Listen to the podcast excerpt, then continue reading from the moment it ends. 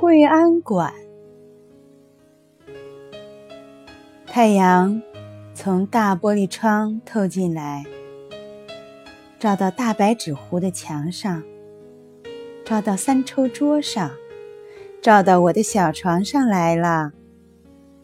我醒了，还躺在床上，看那道太阳光里飞舞着的许多小小的、小小的尘埃。宋妈过来掸窗台。掸桌子，随着鸡毛掸子的舞动，那道阳光里的尘埃加多了，飞舞得更热闹了。我赶忙拉起被来蒙住脸，是怕尘埃把我呛得咳嗽。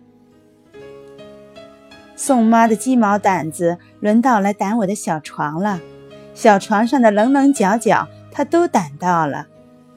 掸子把碰在床栏上，咯咯的响。我想骂他，但他倒先说话了：“还没睡够呢。”说着，他把我的被大掀开来，我穿着绒胯裤的身体整个露在被外，立刻就打了两个喷嚏。他强迫我起来，给我穿衣服。印花斜纹布的棉袄、棉裤都是新做的。棉裤筒多可笑，可以直立放在那里，就知道那棉花够多厚了。妈正坐在炉子边梳头，倾着身子，一大把头发从后脖子顺过来，她就用篦子篦呀篦的。炉子上是一瓶玫瑰色的发油，天气冷，油凝住了。总要放在炉子上化一化才能查。窗外很明亮，干秃的树枝上落着几只不怕冷的小鸟。我在想，什么时候那树上才能长满叶子呢？这是我们在北京过的第一个冬天。妈妈还说不好北京话，她正在告诉宋妈。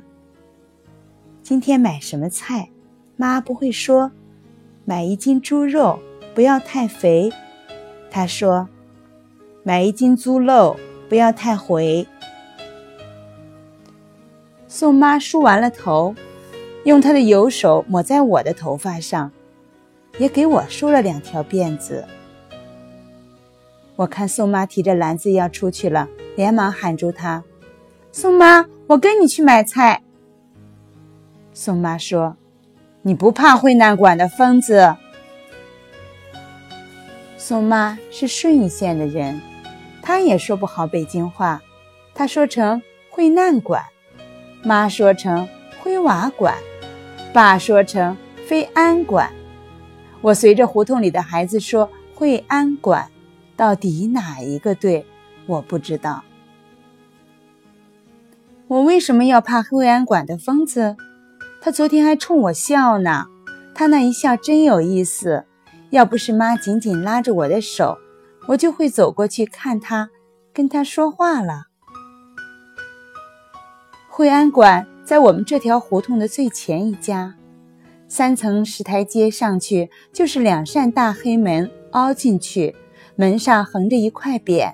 路过的时候，爸爸教我念过“飞安会馆”。爸说：“里面住的都是从飞安那个地方来的学生，像叔叔一样在大学里念书。也在北京大学。”我问爸爸：“北京的大学多着呢，还有清华大学呀，燕京大学呀。可以不可以到飞安？不，惠安馆里找叔叔玩一玩。走的，走的。”我知道，我无论要求什么事，爸终究要拿这句客家话来拒绝我。我想，总有一天，我要迈上那三层台阶，走进那黑洞洞的大门里去的。惠安馆的疯子，我看见好几次了。每一次，只要他站在门口，宋妈或者妈就赶快捏紧我的手，轻轻说：“疯子！我们便擦着墙边走过去。我如果要回头再张望一下，他们就用力拉我的胳膊制止我。其实那疯子还不就是一个梳着油松大辫子的大姑娘，像张家李家的大姑娘一样。她总是倚着门墙站着，看来来往往过路的人。是昨天，我跟着妈妈到吕马市的佛照楼去买东西。妈是去买擦脸的鸭蛋粉，我呢，就是爱吃那里的八珍梅。我们从吕马市大街回来，穿过卫七胡同、西草场，到了春树胡同的井窝子。井窝子斜对面就是我们住的这条胡同。刚一进胡同，我就看见惠安馆的疯子了。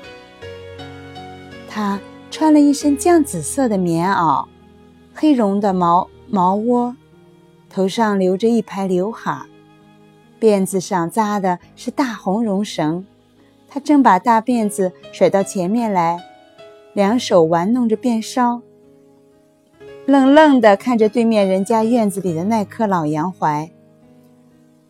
干树枝子上有几只乌鸦。胡同里没什么人。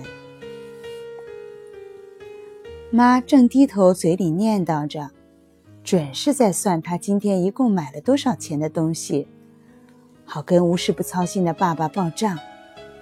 所以妈没留神，已经走到了灰瓦馆。我跟在妈的后面，一直看疯子，竟忘了走路。这时，疯子的眼光从杨槐上落下来，正好看到我，他眼珠不动地盯着我。好像要在我的脸上找什么。他的脸白得发青，鼻子尖有点红，大概是冷风吹动的。尖尖的下巴，两片薄嘴唇紧紧地闭着。忽然，他的嘴唇动了，眼睛也眨了两下，带着笑，好像要说话。弄着辫梢的手也向我伸出来，招我过去呢。不知怎么，我浑身大大的打了一个寒战，跟着我就随着他的招手和笑意，要向他走去。可是妈回过头来了，突然把我一拉：“怎么了你？”嗯，我有点迷糊。妈看了疯子一眼，说：“为什么打哆嗦？是不是怕？是不是要尿尿？快回家。”我的手被妈使劲拖拉着，回到家来，我心里还惦念着疯子的那副模样。他的笑不是很有意思吗？如果我跟他说话，我说“嗯”，他会怎么样呢？我愣愣的想着，懒得吃晚饭，实在也是八珍梅吃多了。但是晚饭后。妈对宋妈说：“英子一定吓着了。”然后给我沏了碗白糖水，叫我喝下去，并且命令我钻被窝睡觉。